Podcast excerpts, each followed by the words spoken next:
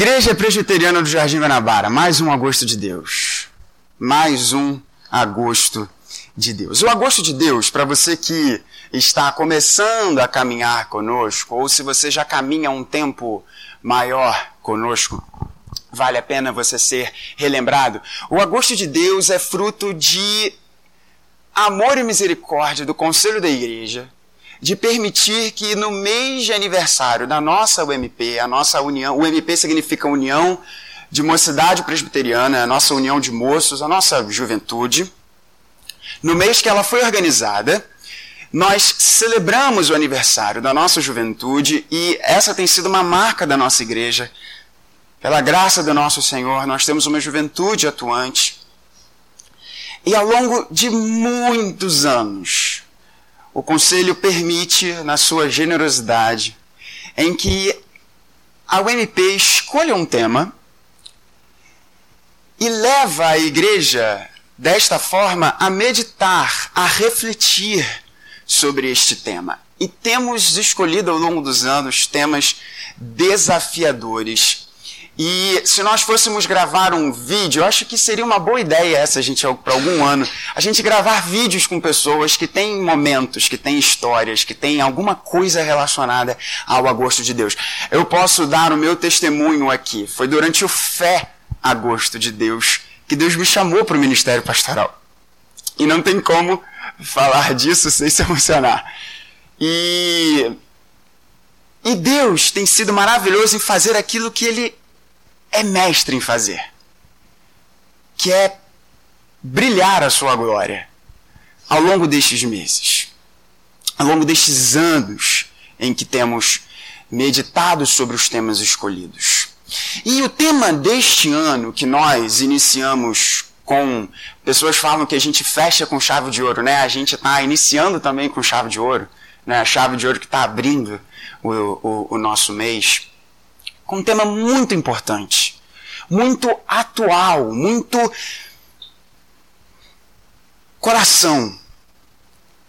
O que é uma vida boa? Eu tenho certeza que esse é o desejo do seu coração, do meu coração. A gente quer viver uma vida boa.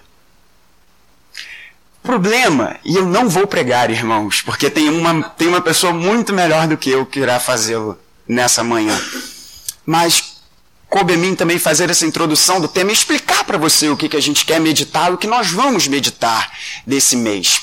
Nós somos cariocas, a maioria de nós aqui é carioca, ou então se você não é carioca, azar o seu brincadeira, se você não é carioca, você vive aqui no Rio de Janeiro. Então, muitos dos valores, dos ídolos da cultura carioca, de alguma forma podem estar presentes no seu coração.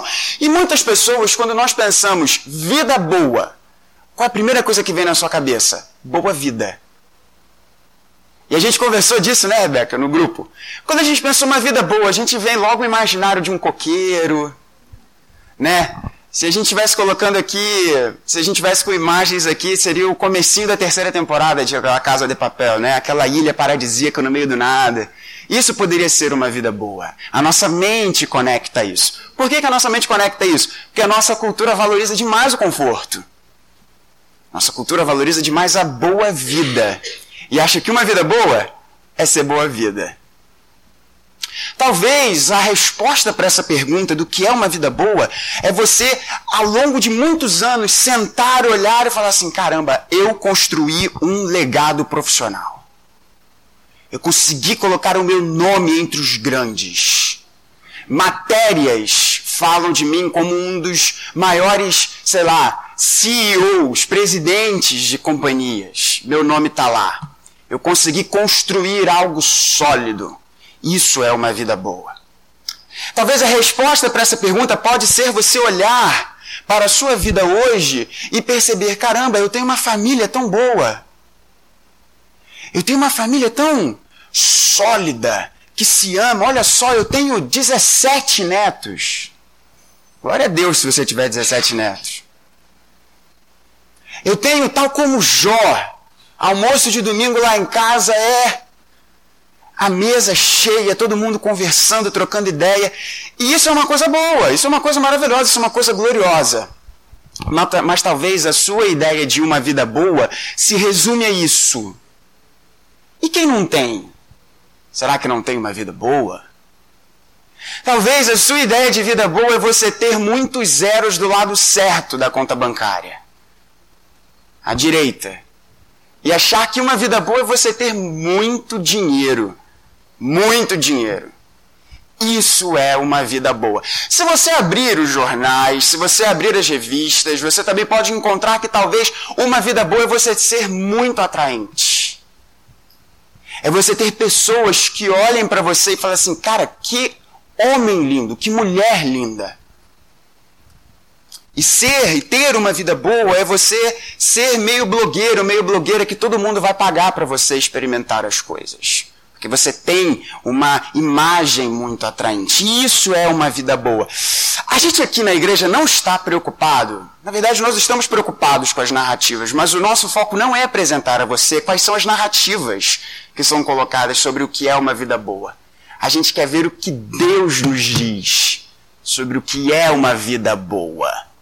E a gente vai começar agora pela manhã uma jornada por uma das cartas mais geniais, se é que podemos fazer este exercício, em toda a Escritura. Uma carta que foi escrita pelo valente irmão mais novo de Jesus, Tiago.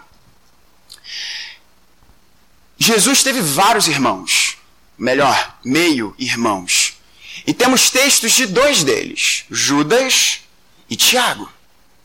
E Tiago, o valente irmão de Jesus, os, os, estudiosos vão nos dizer que Tiago escreveu essa carta por volta da segunda metade da década de 40, ou então no comecinho da década de 50. Eusébio vai nos dizer que Tiago, este valente irmão de Jesus, que não cria em Cristo, os evangelhos nos mostram que os irmãos de Jesus não criam nele. Mas Lucas irá nos dizer que entre aqueles que estão no cenáculo do templo, na descida do Espírito Santo, Tiago está entre eles. Então é muito interessante, gente, porque a gente está vendo um texto de alguém que durante o ministério terreno de Jesus não cria nele. Mas entre a morte e a ressurreição, crê em Cristo. Cristo aparece para Tiago. Paulo assim nos diz. E este homem, este valente irmão mais novo de Jesus, passa a viver a sua vida para a glória do seu irmão mais velho. A ponto de Eusébio nos dizer que aproximadamente do ano 62, Tiago, também chamado de o Justo, foi apedrejado e atirado do cenáculo do templo. E assim teve a sua vida ceifada. Porque não queria, não queria negar a deidade do seu irmão mais velho. Ou seja, Tiago não queria negar que Jesus é o Salvador dos Messias. Olha, Jesus é o Messias dos judeus que Jesus é o Salvador de todas as pessoas. E Tiago então escreve uma carta para todos aqueles judeus que se encontravam na dispersão, judeus que, cri, que criam em Cristo Jesus e por conta da perseguição que estavam sofrendo em Jerusalém, o livro de Atos nos conta sobre isso, são espalhados pelo mundo. E Tiago, gente, numa fala muito clara, é extremamente pé na porta e eu tenho certeza, eu tenho certeza que a sua vida irá mudar ao longo deste mês. Não porque você vai ouvir uma palestra de como você vende, vai vender melhor coisas, não porque você vai encontrar algum segredo financeiro, não nada disso. Porque a gente vai ver na Escritura o que é ter uma vida boa. E eu tenho certeza que os ídolos que nós temos aqui, e meus queridos, nós temos vários, serão destruídos um a um à medida que o valente irmão mais novo de Jesus vai nos dizer sobre o que é uma vida boa na real. Começando o nosso agosto de Deus, nós temos um homem que ele plantou uma igreja. Ele é casado com a mesma mulher, uma linda mulher, há 30 e 34 anos. Ele plantou esta igreja na qual nós estamos. Ele é professor, ele é advogado, mas ele diz que ele é pastor, ele está sendo professor e advogado, além de servir ao Senhor por meio da direção geral da nossa faculdade do Mackenzie, que é a igreja. E nós ouviremos sobre uma vida provada. E eu tenho certeza que este homem tem muito a dizer para a igreja sobre o que é uma vida que é provada. E eu quero dividir com vocês uma coisa que me humilhou no melhor dos sentidos. A gente, quando é novo, a gente acha que a gente sabe muito, né? A gente acha que a gente sabe demais, a gente quer discutir muitas coisas e tal. E aí, este homem que é meu pai dividiu um negócio muito bacana que o Vini, que estará conosco, olha que legal, gente. O Vini vai estar conosco, já estraguei a surpresa. O Vini vai estar conosco ao longo desse mês. É, dividiu com ele de uma campanha evangelística. Isso é muito legal de contar para a igreja. De uma camp... E tem tudo a ver com uma vida provada, gente. De uma campanha evangelística que aconteceria na igreja presbiteriana do Riachuelo. E durante quatro dias da semana, eles teriam um pregador nesta campanha evangelística. Um tal licenciado Vladimir Soares de Brito. Ocorre que esta campanha evangelística aconteceu em 1985. Aí eu parei para pensar, gente, peraí, eu sou muito mequetrefe mesmo. Porque eu quero ficar discutindo várias coisas e meu pai, eu não era nem nascido e ele já estava pregando o evangelho. Eu tenho que comer muito arroz com feijão. Foi um instrumento de Deus para humilhar o meu orgulho. Temos um homem de Deus, como seu filho. Eu acho que esse é o maior elogio né, que pode ser dado.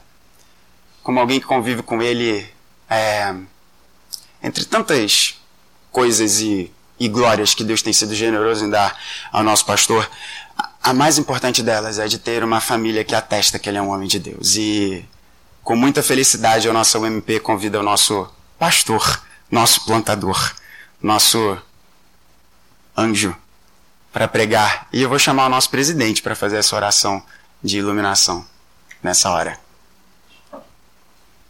Vamos orar, igreja. Senhor nosso Pai, nosso Deus, obrigado por essa manhã, pela graça que nós, nós estávamos na tua casa, ao lado de nossos irmãos, Deus. Obrigado porque o Senhor nos dá essa possibilidade de refletirmos acerca dessa carta tão importante na tua palavra, Deus.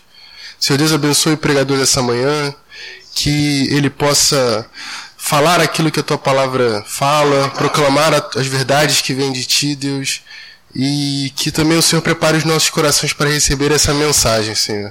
Para que a gente possa entender aquilo que o Senhor deseja que nós entendamos, que nós também sejamos transformados através da tua palavra e o reverendo Vladimir seja instrumento teu nesse momento, Pai. Senhor Deus, em nome de Jesus é que eu te peço, oro e agradeço. Amém. Queridos, é uma alegria para mim muito grande iniciar o Agosto de Deus, programação que eu vi na crescer desde o início da nossa mocidade. Eu tive a oportunidade de participar da organização da nossa mocidade, como também da organização da nossa SAF, da nossa UPA, da nosso PH. Isso é um privilégio que Deus nos concede. Quero dizer aos nossos jovens e a nossa mocidade tem cada vez mais se fortalecido. Amei ver o Yuri e não obstante a distância geográfica, mas o amor vence todas as distâncias. E me lembro com muito carinho de tantos jovens que lideraram a nossa mocidade, que agora estão servindo a Deus em vários lugares, em várias situações, em vários desafios. Isso é bênção da parte do Senhor. Todos os anos, sem exceção, os temas escolhidos são desafiadores e a igreja tem sido muito abençoada em todos os meses de agosto. Isso é bom, isso é muito bom na glória e para a glória dele. O tema desse ano, como já lindamente colocado pelo reverendo Gabriel, a quem agradeço a linda, a linda introdução que ele fez, e aí eu vou percebendo como que o meu coração está forte, né? Como que o Dr. Domênico, eu agradeço a ele porque de fato, e também a minha mulher, que é a minha médica, porque tem que ter coração forte, né? Tem que ter coração forte. Ele já deu a introdução desse mês. E hoje de manhã nós vamos conversar sobre algumas coisas que certamente vão afastar da nossa mente, do nosso coração, inverdades que têm sido proclamadas, anunciadas e colocadas na igreja do Senhor como se fossem verdades, como se fossem ensinamentos bíblicos para nós, mas não tem qualquer fundamento, qualquer veracidade. Nós vamos conversar nesta manhã sobre provações, uma vida provada, uma vida boa é uma vida provada. Uma vida boa é uma vida que enfrenta dificuldades. Uma vida boa é uma vida que enfrenta provações. Uma vida boa é uma vida que transforma os sofrimentos em êxito. Nós vamos conversar sobre essas coisas. Eu quero convidar você a abrir a palavra de Deus na Epístola de Tiago, irmão do Senhor, líder da igreja em Jerusalém. E nós vamos fazer leituras desse texto. Primeiro capítulo, nós vamos ler até o verso 15. É um texto longo, mas maravilhoso. Nós vamos ler com brevidade, porque vamos a ele em alguns momentos. Então, capítulo 1 de Tiago, versos de 1 a 15, vamos fazer essa leitura de forma responsiva. Os irmãos leem comigo os versos ímpares e as minhas irmãs presentes aqui leem os versos pares, ok? Assim diz o texto. Tiago, irmãos comigo, servo de Deus e do Senhor Jesus Cristo, as doze tribos que se encontram na dispersão, saudações sabendo que a aprovação da vossa fé, uma vez confirmada, produz perseverança. Se, porém, algum de vós necessita de sabedoria, peça a Deus, que a todos dá liberalmente, e nada lhes impropera, e ser-lhe-á concedida. Não suponha esse homem que alcançará do Senhor alguma coisa. Irmãs, o irmão, porém, de condição humilde, glorie-se na sua dignidade, porque o sol se levanta com seu ardente calor e a erva seca, e a sua flor cai, e desaparece a formosura do seu aspecto. Assim também se murchará o rico em seus caminhos ninguém ao ser tentado diga sou tentado por Deus, porque Deus não pode ser tentado pelo mal, e ele mesmo a ninguém tenta. Juntos, então a cobiça, depois de haver concebido, dá à luz o pecado, e o pecado, uma vez consumado, gera a morte. Amém. Feche seus olhos. Pai querido, uma vez mais buscamos a tua face. Tua palavra aberta diante de nós, desafio impossível a nós de entendê-la e aplicá-la. Só o teu Espírito pode nos iluminar e pode nos fazer praticar esta palavra maravilhosa, bendita e edificadora. Fala ao nosso coração nesta manhã Fala, Deus, estamos abertos ao teu ouvir e prontos ao teu mandar, pois oramos para a glória de Jesus. Amém. Uma vida boa é uma vida provada. Amados, essa epístola, como tão bem colocou o reverendo Gabriel, é desafiadora. Tiago, líder da igreja em Jerusalém, líder do segmento judaico da igreja, segmento primevo. A igreja começa dentro do judaísmo. Os primeiros convertidos são judeus. Depois a fé cristã ganha o que ela sempre nasceu para ganhar, pois ela é a realização do Antigo Testamento, mas nesse momento inicial, a fé cristã ainda está é, muito dentro do judaísmo, a ponto até de Tiago falar na sua epístola e citar as sinagogas. Este líder da igreja, esse homem que se converte a Cristo Jesus, escreve essa epístola basicamente com duas grandes finalidades. A primeira delas, a primeira coluna, onde a epístola de Tiago está alicerçada, é exatamente explicar aos irmãos o que os sofrimentos são. Qual a sua ótica, qual é a sua verdade. O que significa sofrer e para que os sofrimentos existem. E a segunda grande coluna, por isso ela é uma carta tão prática, é que aqueles irmãos leitores de Tiago, e nós vamos ver rapidamente quem eram, eles não tinham carências doutrinárias, como os neoconvertidos em Corinto, em Colossos, em Filipos. E Paulo vai descer como ele mesmo explica, aos rudimentos da fé. Os leitores de Tiago, eles têm uma boa doutrina. Eles têm uma formação teológica sólida. Mas agora eles eram cristãos. E como praticar a fé cristã? Como tornar a doutrina no dia a dia em verdade? Como exercer o testemunho cristão? Essa é a grande segunda âncora da epístola de Tiago. E é lindo quando ele se apresenta e a maneira como ele se apresenta já é apaixonante. Vejam, vai comigo, a gente vai caminhar muito nesses versículos aqui e eu quero confessar a você que eu não estou nem aí para o relógio. Até porque é, eu só vou pregar nesse, nesse dia em agosto. Então eu sou muito fominha do meu púlpito, então vou aproveitar. Reparem, Tiago, servo de Deus e do Senhor Jesus Cristo. Quem era Tiago? Irmão do Senhor.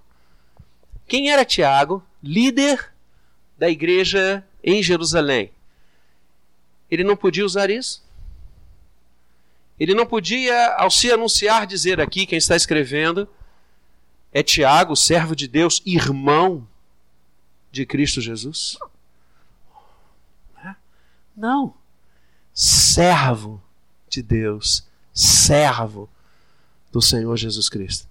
Ele já começa no primeiro versículo a quebrar alguns conceitos que eu e você hoje somos o tempo inteiro bombardeados equivocadamente com eles. E você vai ouvir muito isso hoje de manhã. O conceito de que poder é sobrepujar o outro. Que aquele que quer liderar, que aquele que quer ser grande, que aquele que quiser ter uma boa vida, ah, uma vida boa, esse tem que ser superior. Não pode dar sinais de qualquer fragilidade. Não me admira que a nossa sociedade esteja tão doente e tão enferma não me admira que os índices de suicídio e de angústia quase que coletiva batam recordes, porque esse modelo é um modelo espúrio. O modelo que Tiago nos ensina desde o primeiro versículo é um modelo de servidão. Ele entende a sua vida como um servo, servo daquele com quem ele conviveu em casa, com quem ele dividiu a mesa mas entendedor que aquele era o Senhor dos Senhores e o Rei dos Reis, Verbo de Deus feito carne, ele não titubeia em esquecer a sua ligação carnal e sanguínea e estabelecer unicamente a sua ligação espiritual. Servo de Deus, servo de Cristo Jesus. Para quem ele escreve? Para quem ele escreve? Se você não quiser sair daqui às três da tarde, me ajuda. Para quem ele escreve? As doze tribos que se encontram na dispersão. A palavra dispersão já diz tudo, né? Dispersos. E aqui ele faz uma referência absoluta com o Antigo Testamento, as doze tribos de Israel, as doze tribos agora da dispersão, numa referência que a igreja de fato toma este, esta linha do tempo na história. E estes irmãos para os quais ele escreve, judeus convertidos, como bem disse o reverendo Gabriel, que ao lançar a grande perseguição que começa primeiro pelos judeus, depois se estende a Roma e aí alcança parâmetros inalcançáveis e tremendos, mas a primeira perseguição acontece pelos judeus. E por causa da perseguição que já havia matado irmãos nossos, inclusive líderes, apóstolos, prendido tantos outros, houve uma dispersão, a diáspora cristã, a primeira grande diáspora cristã. Então Tiago escreve para aqueles que foram obrigados a sair de sua cidade, a deixar a sua casa, a deixar a sua história por causa da sua fé. Sabe como é o nome disso? Sofrimento. Ele já começa na sua epístola a bombardear algo que hoje eu e você ouvimos no dia a dia, que o sofrimento só acontece às pessoas ruins. Nós vamos estudar aqui hoje de manhã que coisas ruins acontecem às pessoas boas. Isso é glória diante de Deus. Como lidar com o sofrimento? Como lidar com momentos difíceis? Você já imaginou você ter que deixar o seu trabalho, você ter que deixar a sua casa, você ter que deixar a sua história, você ter que deixar as suas raízes e ir para uma outra terra, ser um exilado espiritual. Isso é sofrimento. Tiago escreve para pessoas que estão sofrendo e eram crentes. Então, quem disse a você que o crente não sofre? Quem disse a você que o crente não chora?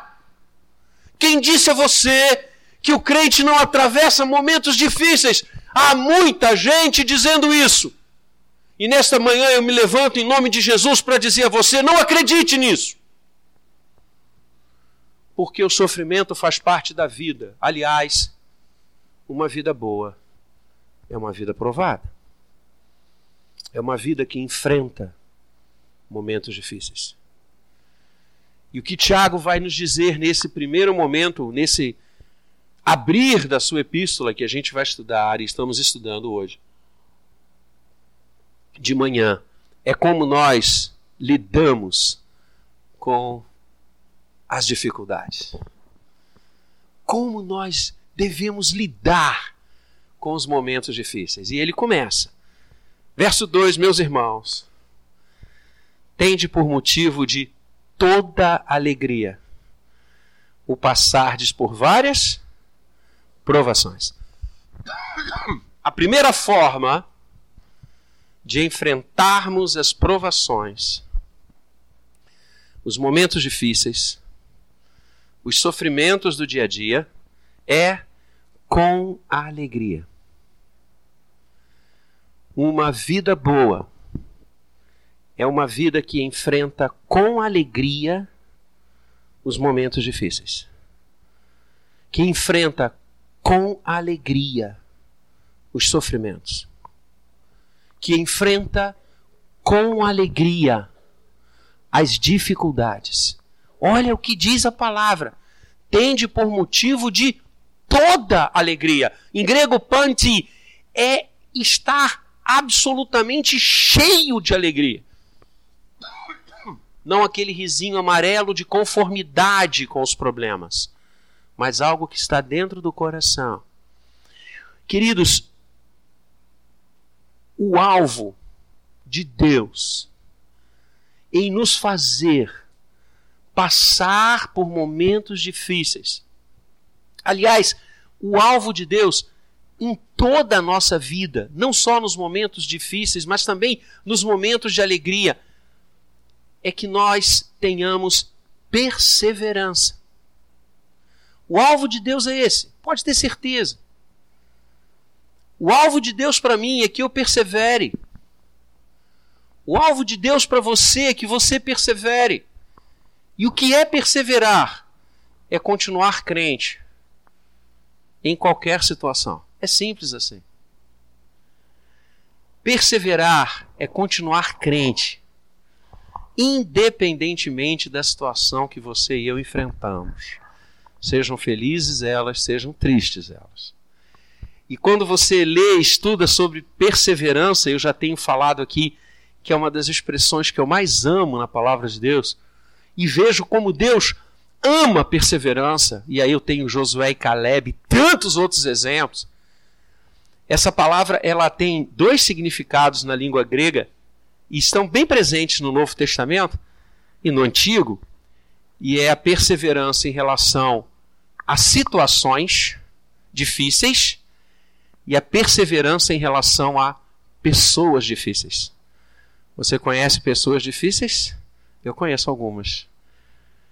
Temos que perseverar perante pessoas difíceis e temos que perseverar perante situações difíceis, ou seja, continuar crente.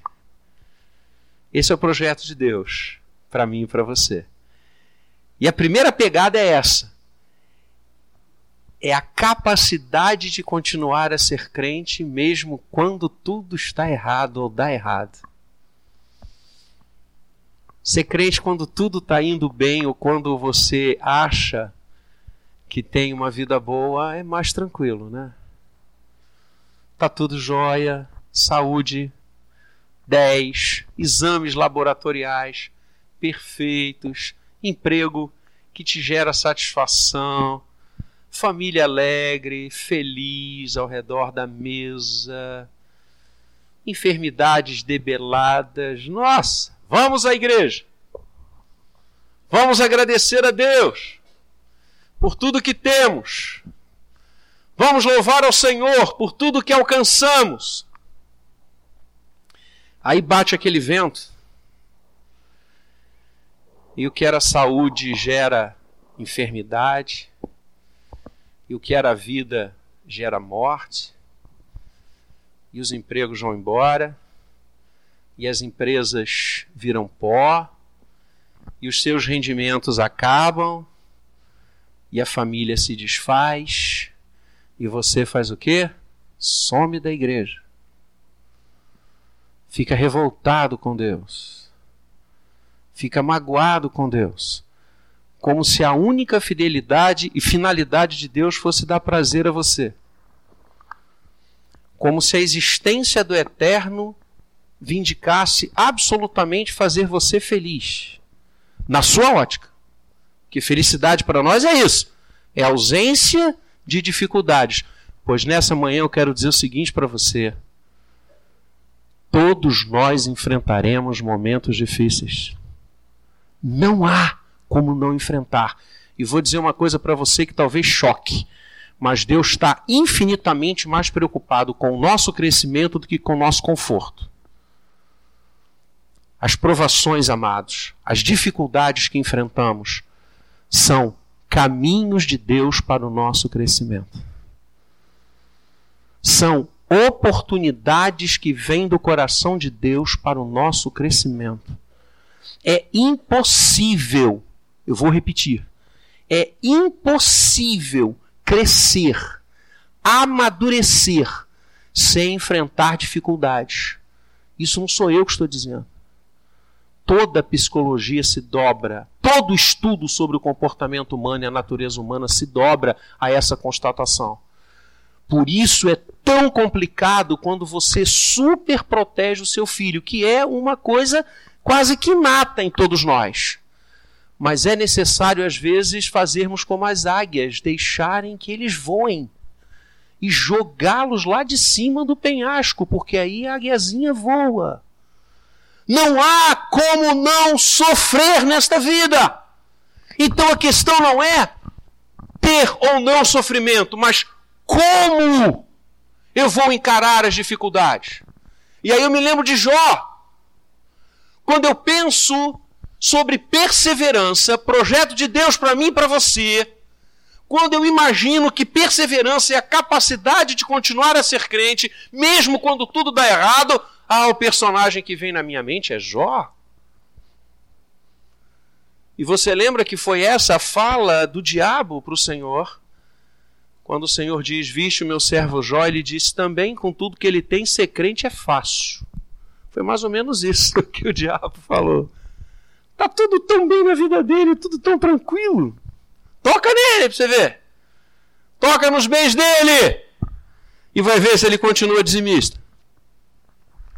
Acaba com a fortuna dele e você vai ver se ele continua a trazer sacrifícios a ti. Toca na família dele e você vai ver se ele continua fiel aos compromissos contigo. Eu duvido! É isso que o diabo diz. Percebe qual é o projeto de Deus? É que você continue fiel a Ele, mesmo quando tudo dá errado. Alegria. Esse texto nos ensina, amados, Primeiro, que os sofrimentos são constantes. Tende por motivo de toda alegria o passardes pelas provações. Tiago não diz que nós vamos enfrentar provações em alguns momentos da vida, de tantos a tantos anos, joia. Não, não, não, não. É o tempo todo. Segunda coisa, ele diz várias provações. A palavra que ele usa aqui é, é, é uma palavra que tem a ver com cores. É, é, é, é, é provação de todas as cores, é, multicoloridas. Os sofrimentos nossos são multicoloridos. Tem alguns que são clarinhos, tem outros que são fortes a beça.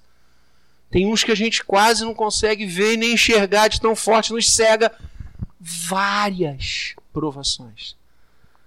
Constantes, diversas, mas pedagógicas. Pedagógicas. Verso 3: Sabendo que a provação da vossa fé, uma vez confirmada, produz perseverança. Através do sofrimento, Deus nos ensina. E aqui está uma grande ruptura teológica com a visão espírita da vida. Porque, segundo o Espiritismo, o sofrimento gera redenção. Quanto mais sofrermos, mais perto de alcançarmos o estado ideal e não precisarmos voltar reencarnados, teremos. Então, quanto mais sofrer, mais chance você tem de passar direto para o outro lado, sem ter que reencadernar. A visão cristã do sofrimento nunca pode ser essa, porque para nós há a morte uma só vez e depois disso o juízo. O sofrimento não nos torna mais próximos de Deus. O sofrimento ensina o projeto de Deus para a nossa vida, é diferente. O sofrimento não purga nada. O nosso pecado foi perdoado na cruz do Calvário, a gente não precisa fazer nada para obter a redenção e o perdão de Deus. Não é através do sofrimento que você se aperfeiçoa. Essa é uma visão equivocada. O sofrimento abre as portas para que nós tenhamos a visão correta do que Deus tem para gente. Por isso, enfrentá-lo com alegria. A questão é a consciência que nós temos.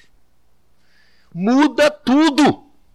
Quando você percebe que as batalhas que você está enfrentando, que as dores que você está enfrentando, que os momentos difíceis que você está enfrentando tem alguém por trás deles. Quando você percebe que todas as coisas contribuem para o bem daqueles que amam a Deus, quando você percebe que, como um grande tecelão, Deus faz com que mesmo aquelas coisas ruins que deixam a gente abatidos, que nos fazem chorar, são usadas pela graça dele para o nosso bem, muda o foco do sofrimento. Porque se Deus está permitindo, Ele tem um propósito para isso na minha vida, e o propósito dele é que eu persevere, que eu não abdique daquilo que Ele me ensina, que eu me mantenha firme diante do Senhor. Porque se há também uma coisa, uma quarta, que essa epístola nos ensina sobre as provações e as dificuldades é que elas vão passar. E aquele que perseverar ganhará a coroa da vida. Ou, como diz lindamente o reverendo Nicodemos, a vida como coroa. Amados, nós podemos sim encarar os sofrimentos com alegria, aliás, devemos. Porque as provações que o Senhor coloca diante de nós provam a nossa fé. É isso que Tiago diz. A provação da fé. E a palavra que ele usa aqui é uma palavra da metalurgia, hoje. É uma palavra que fala do fogo que depura. Não há como crescermos sem enfrentarmos momentos difíceis. Não há como amadurecermos espiritualmente sem enfrentarmos o vale escuro da sombra da morte. Mas sabe quem está no vale? Sabe quem chegou antes de você e de mim? Sabe quem está lá antes do sofrimento acontecer? Ele. Por isso podemos encarar com alegria, porque tudo de ruim, tudo de doloroso, o fogo que eu enfrento, tudo que me faz sofrer é permitido por Deus para o nosso crescimento, para o nosso aprendizado. Esse é o sentido de provação. Provar a fé e experimentalizar o nosso compromisso com Ele. Por isso, Tiago diz, uma vez confirmada, produz perseverança. Muda tudo. Muda toda a nossa visão. Muda a perspectiva. A providência de Deus vai agir nas nossas vidas. E muitas vezes, queridos, nós vamos enfrentar situações que tirarão a nossa saúde, que tirarão os nossos bens, que tirarão nossos familiares, que quebrarão os ídolos que temos no nosso coração. Não há como alcançar integridade e perfeição, que é o que Tiago diz aqui, sem passarmos pelo fogo, sem sermos testados. Foi isso que Jó enfrentou. Foi isso que José enfrentou. Lembra de José? A história linda de José. Qual é o background da história de José? A providência de Deus. E aquele homem não titubeou, aquele homem jamais foi infiel, aquele homem perseverou diante do Senhor apesar de todo o sofrimento que passou. O sofrimento da caverna, do buraco onde seus irmãos o colocaram, o sofrimento de ser vendido como escravo, o sofrimento de ser acusado de ter feito algo que ele nunca fez, o sofrimento de ter sido jogado na cadeia, o sofrimento de ter sido esquecido por alguém que estava lá e lhe prometeu uma, um posto. Quanta coisa que o frustrou. E esse homem jamais deixou a Deus. É sobre isso que estamos falando. Uma vida boa é uma vida provada. É uma vida que passa pelo fogo. Não é uma vida de comida, nem de bebida, nem de carros famosos, nem de imóveis plenos de conforto. Uma vida provada é uma vida que enfrenta o fogo, mas fica firme diante de Deus. E encara o sofrimento, sabendo que Deus é maior do que o sofrimento. E sabendo que a mão de Deus não nos esquecerá jamais. Então vem o fogo! porque vamos nos tornar mais fortes. Vem a provação, nós vamos encará-la de forma perseverante. Isso significa encará-la com alegria, entende? Não é o cinismo diante do mal. Não! Ah, eu estou sofrendo, que bom! Não é isso! Não é essa alegria. Isso aí é masoquismo e loucura mental. As coisas doem. E como doem? As notícias vêm às vezes misericórdia. E pega a gente igual aquela onda do mar que caixote a gente. Mas a questão é: Deus está no controle. Eu creio nisso. Por mais que os exames sejam aterrorizadores, Deus está no controle. Por mais que eu tenha perdido meu emprego, meu sustento, Deus está no controle. Por mais que um ente querido tenha partido, Deus está no controle. Isso significa ser provado e encarar com alegria, com toda alegria, e não com desespero. A segunda coisa que Tiago nos ensina é que nós devemos enfrentar os momentos difíceis, as provações que Deus põe nos nossos caminhos, porque vem dele. Tudo vem dele. Com sabedoria. Com alegria. Dois, com sabedoria. Verso 5. Se, porém, algum de nós necessita de sabedoria, peça a Deus. Como enfrentar a dor? Como enfrentar a provação? Como enfrentar o sofrimento? Com sabedoria.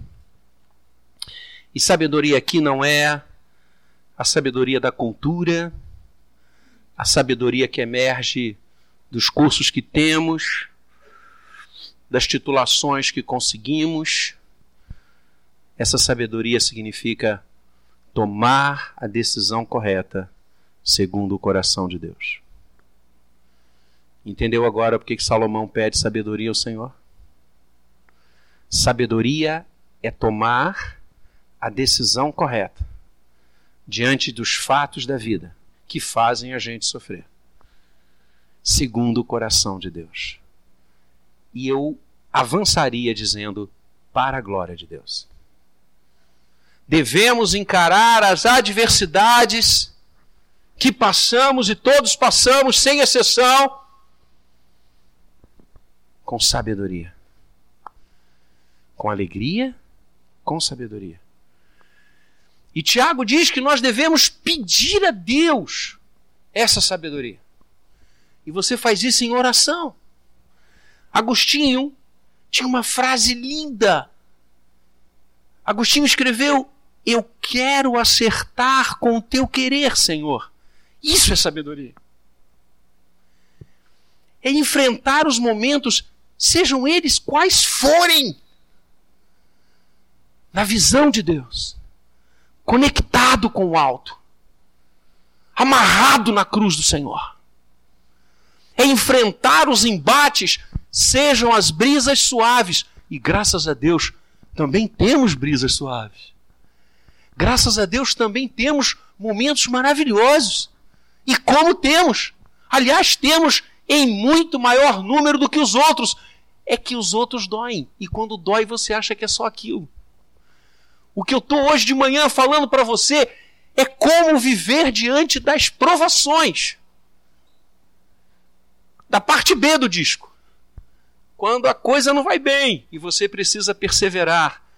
E perseverar é continuar crente mesmo quando tudo dá errado. Projeto de Deus para você e para mim. A sabedoria que vem do alto, que Salomão pediu, que Tiago diz que procede do Pai das Luzes. Que coisa linda! Deus nos dá essa sabedoria de acertar com Ele. Mas como nós devemos pedi-la? Verso 6. Devemos pedir essa sabedoria a Deus para resolver as adversidades e saber como enfrentá-las, que elas vão passar, pode ter certeza disso. De que maneira? Com fé. Fé que é provada, fé que é aperfeiçoada nas lutas, fé que encharca o teu pedido de sabedoria. O que, que é fé? É confiança. Tiago diz: peça com fé, em nada duvidando. Porque o que duvida é semelhante à onda do mar, impelida e agitada pelo vento. Que imagem ele nos dá? As ondas agitadas pelo vento, elas são absolutamente inconstantes. Onde o vento bate, ela vai. Se o vento, o vento sopra de cá, ela vai para cá. Se o vento sopra de lá, ela vai para lá. Tiago está dizendo: não seja inconstante. Lembra? Perseverança. Aquela inconstância que eu falei. Tá tudo bem? Vamos à igreja. Não tá tudo bem, não piso mais lá. Puxa, eu esperava outra coisa de Deus. Caramba! Mas eu faço tudo tão certinho. Eu prego, eu toco, eu dou o dízimo, eu vou no ímpar, eu trago alimentos, nunca fiz mal a ninguém. Pretensão. Mas é o discurso! Por quê? Por que, que isso está acontecendo comigo, querido? Sabe por que está acontecendo alguma coisa com você? Porque você não é um poste. Aliás, até com poste acontece. Outro dia tinha um cara cortando lá para pegar os fios. Você está vivo, meu amado. Isso significa que você pode enfrentar situações as mais adversas. Não quer sofrer? Não viva. Mas graças a Deus você está vivo. Deus trouxe você essa existência e Deus está cuidando de você. Então, pare de se questionar por quê. E pense e peça sabedoria a Deus para enfrentar aquilo ali. Mas peça com fé. Não peça na inconstância. Hoje eu sou crente, amanhã não sei. Hoje eu amo ao Senhor, amanhã eu não sei. Para com isso! E se lança nos braços de Deus. Se lança nos braços daquele que tem um projeto para você como você não imagina, porque jamais olhou algum viu, jamais entrou em qualquer entendimento humano o que Deus tem preparado para aqueles que o amam. Louvado seja o Senhor! E o apóstolo diz que as tribulações presentes não podem se comparar com a glória que nos está reservada. Foca nisso, olha para isso. Ou você acha que os homens e mulheres de Deus não passaram pelo fogo? E como passaram? O próprio Senhor, cujo nome está sobre a nossa vida, tanta coisa ele enfrentou. Como enfrentar as provações? Com alegria, com sabedoria e, finalmente, distinguindo o que é provação e tentação. Como enfrentar momentos difíceis. Uma vida boa é uma vida provada, que passa pelo fogo. Com alegria, com sabedoria e distinguindo o que é provação de tentação. Apesar da palavra ser a mesma, são conceitos bíblicos absolutamente distintos. Sigamos na visão bíblica, e só um pouco antes, como ainda está muito cedo, só um pouquinho antes. Olha que coisa linda Tiago fala do verso 9 a 11. Solapar de vez esse conceito espúrio de prosperidade, como se viver bem ou uma vida boa é uma vida cheia de riquezas. Olha o que Tiago diz. O irmão, porém, de condição humilde, pobre, que nada tem a não ser o Senhor e não precisa de mais nada, glorie-se na sua dignidade. Há dignidade na pobreza quando ela é vivida diante de Deus. E há indignidade na riqueza quando ela não é vivida diante de Deus. Os ricos gloriem-se na sua fortuna. Não é isso que está aí? Os ricos gloriem-se na sua insignificância. Ou seja, se você tem dinheiro, show! Mas lembre-se que você não é nada. Vou repetir. Se você tem dinheiro, dê graças a Deus. Pode ser por herança, pode ser pelo seu trabalho. Show! Mas não coloque a sua vida nisso. Glorie-se na sua insignificância. Sabe por quê? Porque o sol se levanta e seca a erva. E esta erva que Tiago está se referindo era uma flor linda, de várias cores, na região da Palestina, uma região linda, só que ela durava dois, três dias.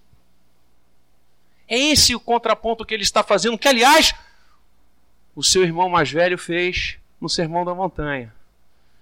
Seca-se a erva e cai a sua flor. Lembra disso lá em Mateus?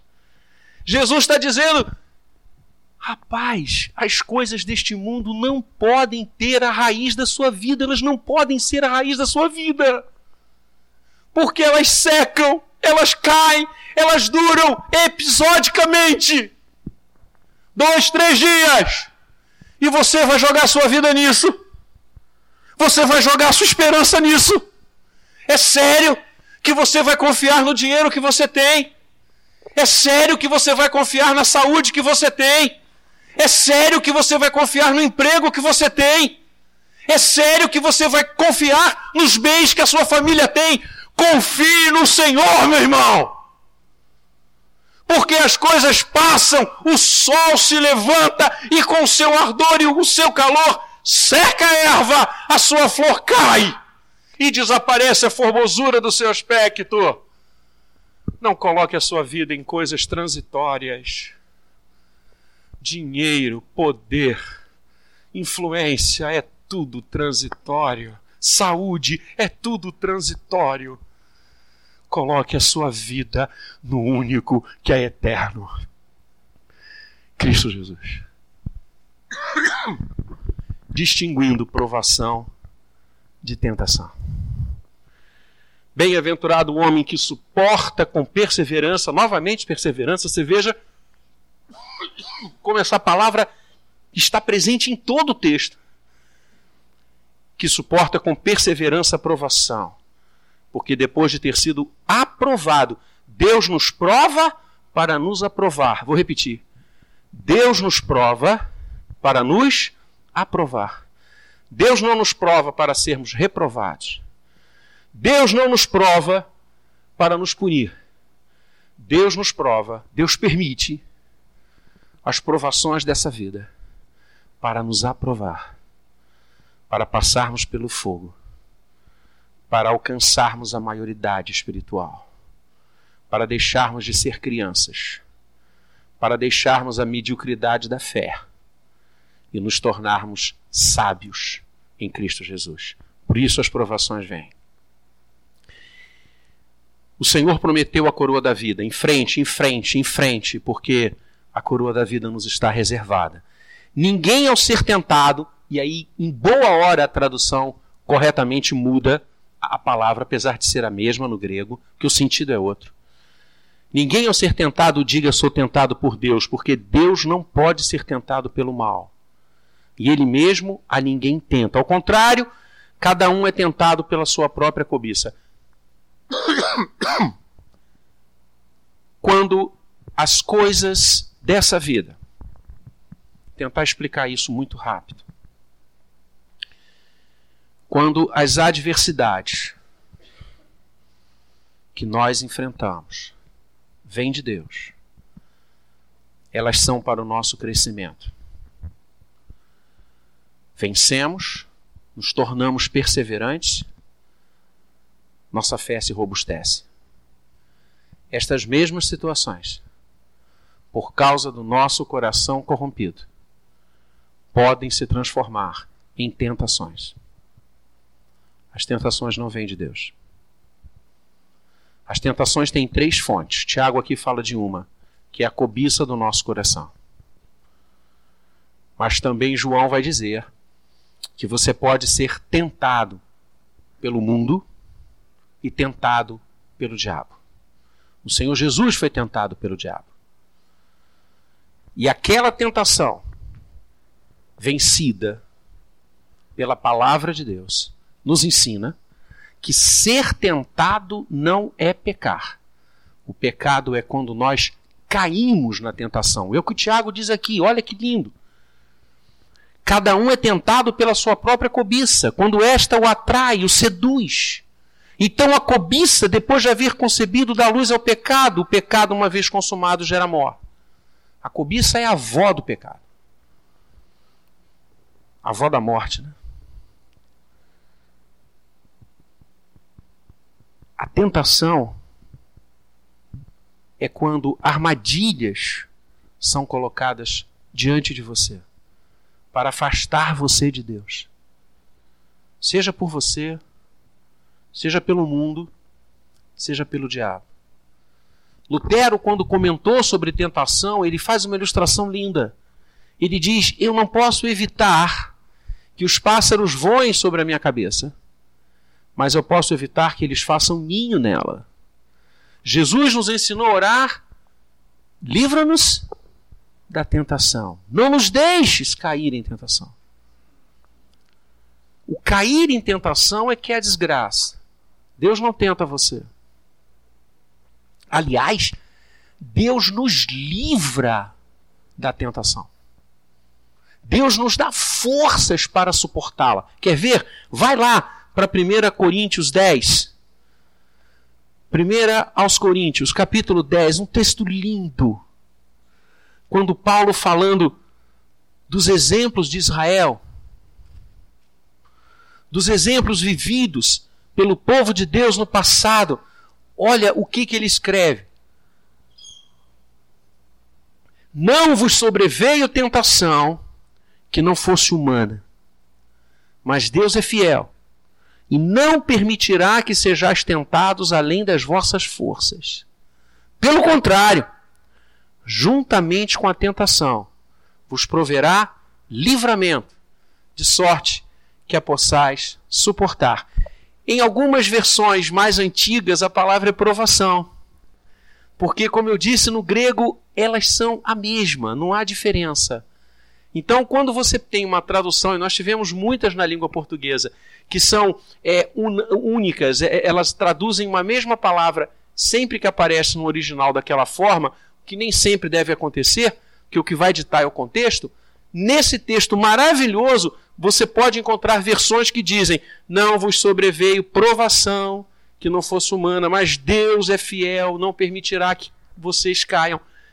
Porque o que importa, amado, e agora eu fecho, é como aquilo ali vai reverberar na sua vida. O fato é o mesmo. Vencido, provação passada. Coração de Deus se rejubila. Durante a provação, você pode ser tentado. Percebe? E como nós nos tornamos frágeis quando enfrentamos provações. O Senhor ficou 40 dias e 40 noites no deserto. Você lembra quando o diabo apareceu? quando Lucas escreve: E teve fome.